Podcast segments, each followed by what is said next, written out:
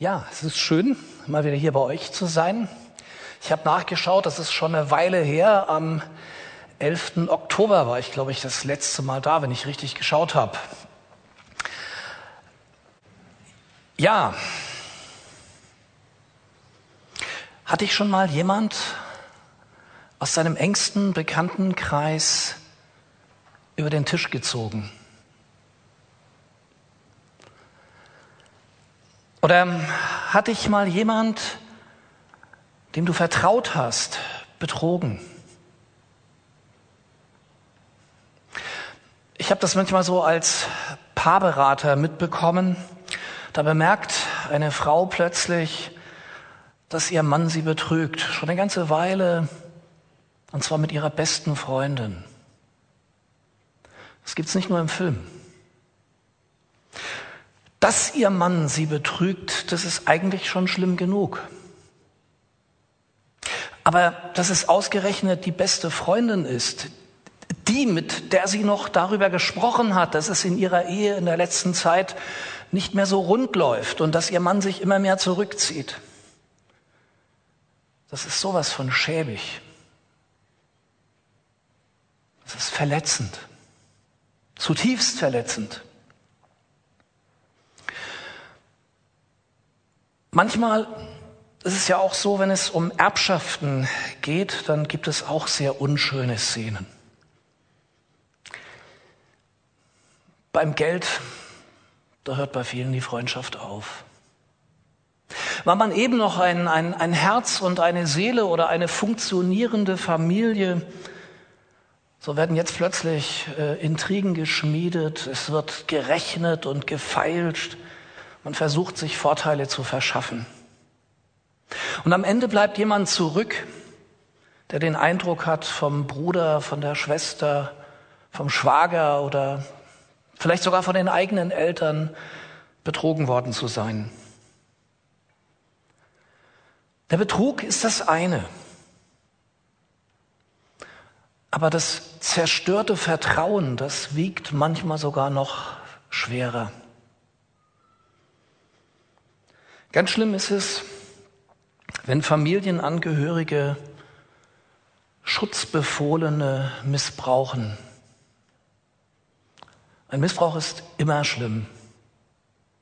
Aber wenn er von Menschen begangen wird, denen die Kinder oder Jugendliche, Jugendlichen vertrauten, dann ist das die schlimmste Form eines von Menschen verursachten Traumas. Wenn wir Menschen, denen wir rückhaltlos vertrauten, uns betrügen oder wenn wir uns von ihnen verraten fühlen, dann verursacht das tiefe Kerben in unserer Seele. Dann sind das Verletzungen, die, die einfach nicht, nicht heilen wollen.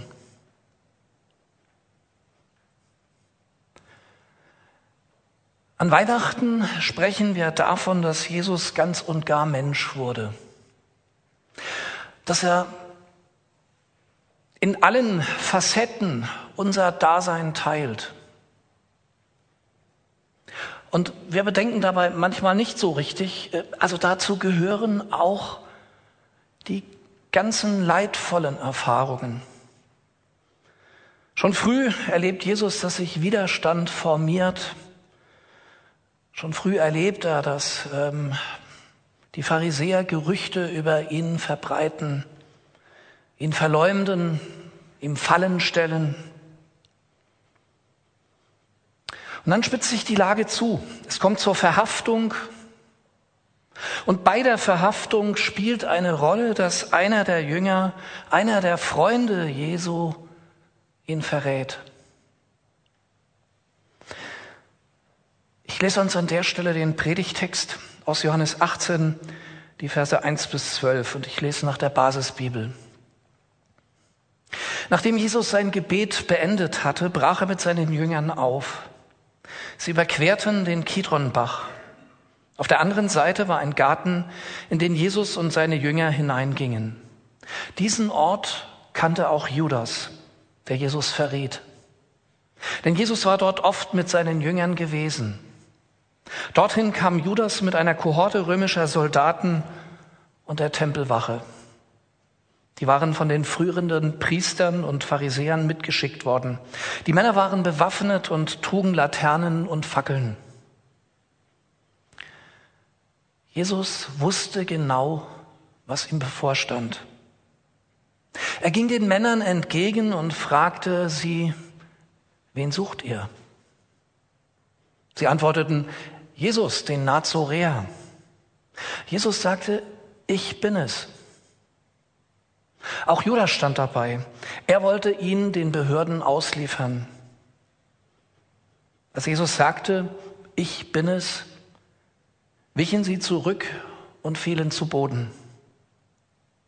Da fragte er sie noch einmal, wen sucht ihr? Und sie sagten wieder, Jesus, den Nazoräer. Jesus erklärte, ich habe euch gesagt, dass ich es bin. Wenn ihr also mich sucht, dann lasst diese hier gehen. Damit ging das Wort in Erfüllung, das Jesus früher gesagt hatte. Ich habe keinen von denen verloren, die du, Vater, mir anvertraut hast. Simon Petrus hatte ein Schwert dabei. Er zog es und schwang es gegen einen der Männer, die dem hohen Priester unterstanden. Dabei schlug er ihm das rechte Ohr ab. Dieser Mann hieß Malchus. Da sagte Jesus zu Petrus, steck das Schwert wieder weg. Soll ich etwa den Becher nicht austrinken, den mir der Vater gegeben hat? Die römischen Soldaten mit ihrem Anführer und die Tempelwache der jüdischen Behörden nahmen Jesus fest. Jesus wird von einem seiner Freunde verraten. Das ist bitter. Einer, der drei Jahre lang Tag und Nacht mit Jesus in einer Art mobilen WG zusammengelebt hat,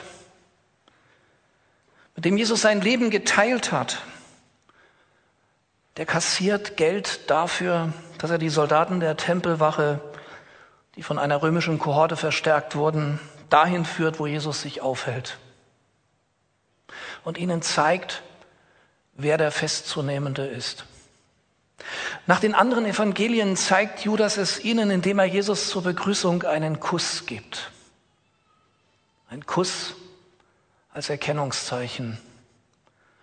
Das ist der Gipfel der Falschheit. Das ist so, wie wenn die Freundin, die zugleich Geliebte des Partners ist, ihr noch Tipps gibt, wie sie die Partnerschaft neu beleben kann. Oder wenn der Täter nach dem Missbrauch beteuert, wie lieb er das Kind hat. Wenn du sowas mal erlebt hast, dass du auf übelste Weise hintergangen, betrogen und zutiefst verletzt wurdest, vielleicht ist es dann für dich eine, eine kleine Hilfe, dass Jesus dich auch darin versteht. Er hat es erlebt, was es heißt, von einer Person seines Vertrauens verraten zu werden. Und dieser Verrat hatte für Jesus Folgen. Er zog Folter und einen grausamen Tod am Kreuz nach sich. Jesus weiß, was es heißt, wenn jemand, den man auf seiner Seite glaubte, plötzlich die Seite gewechselt hat und plötzlich gegen einen Partei ergreift. Er kennt den Schmerz, die bittere Enttäuschung. Und dieser Schmerz, der kann schlimmer sein als das physische Leid. Auch darin war Jesus ganz Mensch, dass ihm diese Erfahrung nicht erspart blieb. Wenn wir uns das vor Augen führen, dann ahnen wir vielleicht, wie schwer es Jesus gefallen ist, am Kreuz diesen einen Satz zu sprechen, Vater, vergib ihnen. Sie wissen nicht, was sie tun. Sie, das sind nicht nur die Soldaten. Das sind nicht nur die hohen Priester und Schriftgelehrten, die Pharisäer sondern sie, das sind auch seine Jünger. Jünger, die plötzlich, die ihn im Stich lassen. Jünger, die plötzlich behaupten, ihn nicht zu kennen. Und Judas, der Verräter. Ich habe das in Beratungsprozessen immer wieder erlebt, wie schwer das ist, sich von dem zu lösen, was andere einem angetan haben. Man hat das Gefühl, man würde die Tat entschuldigen, wenn man dem anderen vergibt. Und gleichzeitig ist es so, solange wir einer Person etwas nachtragen, bleiben wir an sie und an die Tat gebunden und kommen nicht zur Ruhe. Vergeben heißt, dass wir das, was geschehen ist, Gott übergeben. Das heißt nicht es entschuldigen, sondern es heißt, Herr, du bist der, der am Ende alles beurteilt. Du bist der, vor dem sich am Ende alle zu verantworten haben. Und an dich übergebe ich diese Angelegenheit.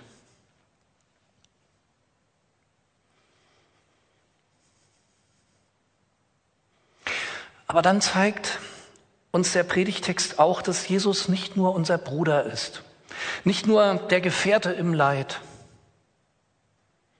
Das ist er. Aber zugleich ist er der Messias, der Retter, der Sohn Gottes, der konsequent seinen Weg geht und den, Aus und den Auftrag ausführt, den ihm der Vater gegeben hat. Diesen Zug zeigt uns vor allen Dingen das Johannesevangelium. Jesus ist in der Schilderung des Evangelisten nicht nur, nicht nur ein Opfer des Verrats. Er ist nicht einfach der, der gefangen genommen wird, sondern er ist ganz und gar souverän. Er ist der Herr des Geschehens. In Vers 6 heißt es, Jesus wusste genau, was ihm bevorstand.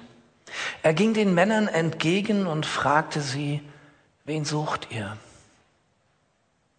Und als sie ihm sagen, wir suchen Jesus, da sagt er, ich bin's. Und plötzlich weichen diese bewaffneten Soldaten zurück. Einige fallen sogar zu Boden.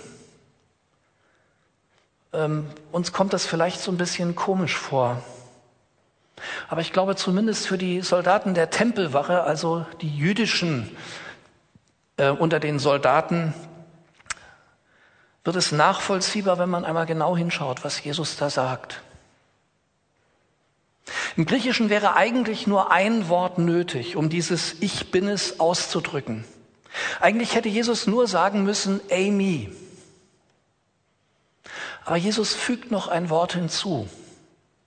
Er verdoppelt das Ich. Ich, ich bin. Und damit gebraucht er den Namen Gottes.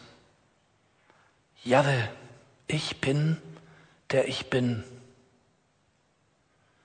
Und ich glaube, es ist dieser Gottesname, der die Soldaten zurückweichen lässt. Jesus macht deutlich, in mir begegnet euch der lebendige Gott, der Bundesgott Israels. Jesus ist nicht das Opfer eines Verrats. Er folgt seiner Berufung. Er geht den Weg, den der Vater ihn führt. Und dazu gehört die Verhaftung. Dazu gehören Folter, Spott, die aufgestachelte Menge, die seine Kreuzigung fordert. Dazu gehört der Weg durch die Stadt mit dem Kreuz auf, auf dem Rücken. Und dazu gehört der qualvolle Tod am Kreuz. Und dazu gehört auch der Verrat des Judas. Das im Stich gelassen werden von seinen Freunden, die Verleugnung des Petrus. Jesus muss diesen Weg alleine gehen. Er ist der einzige Gerechte, der einzige, der ohne Schuld ist, der einzige, der, der Gott die Treue hält. Er stirbt Und er erlebt dabei, was es heißt, von Gott getrennt zu sein. Mein Gott, mein Gott, warum hast du mich verlassen? Er erlebt es an unserer Stelle. Eigentlich müsste Gott uns richten, uns von sich stoßen. Er müsste es, weil er gerecht ist. Und Gerechtigkeit bedeutet, dass der, der sich etwas zu Schulden kommen lassen hat, auch dafür bestraft wird, zur Rechenschaft gezogen wird. Gott ist gerecht. Und gleichzeitig ist er barmherzig. Und er liebt uns. Deshalb übt Gott auf der einen Seite Gerechtigkeit und er nimmt gleichzeitig dabei unseren Platz ein. Das ist der Auftrag, den Jesus ausführt. Das ist seine Berufung. Und er geht diesen Weg selbst selbstbestimmt, selbst gewählt. Nicht als Opfer, sondern souverän, voller Würde. Wir sind, was Schuld anbetrifft, immer zugleich beides. Opfer und Täter.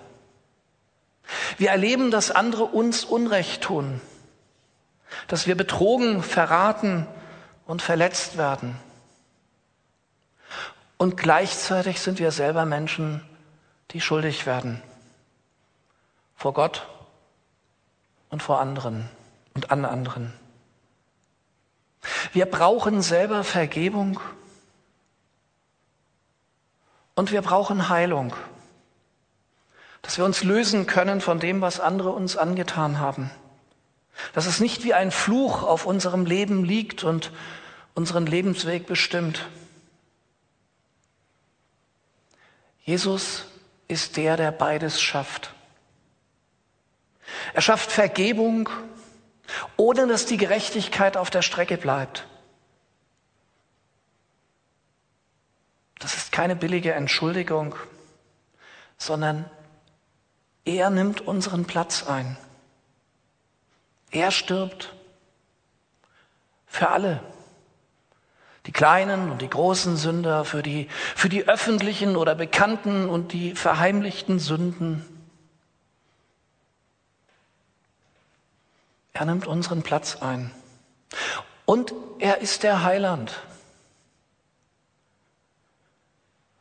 der auch dafür stirbt und der auch dafür diesen Weg geht, dass wir befreit werden von dem und loslassen können, das, was andere uns angetan haben. Und ich bin immer wieder fasziniert über diesen Herrn. Er ist auf der einen Seite der, der ganz Mensch, der ganz Mensch ist, der all das auch erlebt, was wir erleben, dem an der Stelle nichts erspart bleibt. Und gleichzeitig ist er ganz Gott, ganz der, der gekommen ist, um für uns das Heil zu vollbringen. Ich möchte mit uns beten.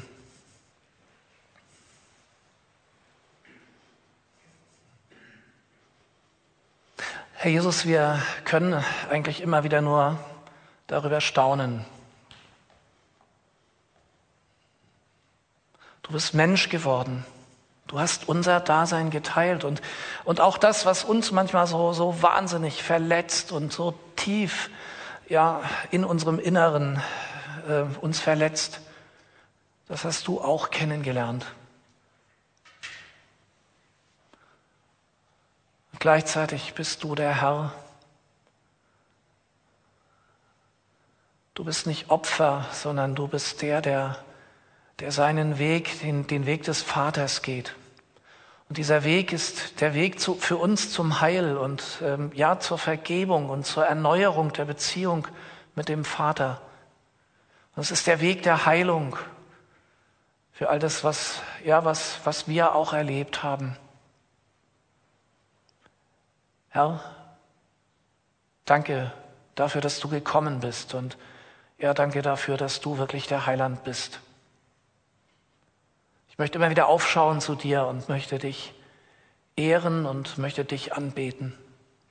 Amen.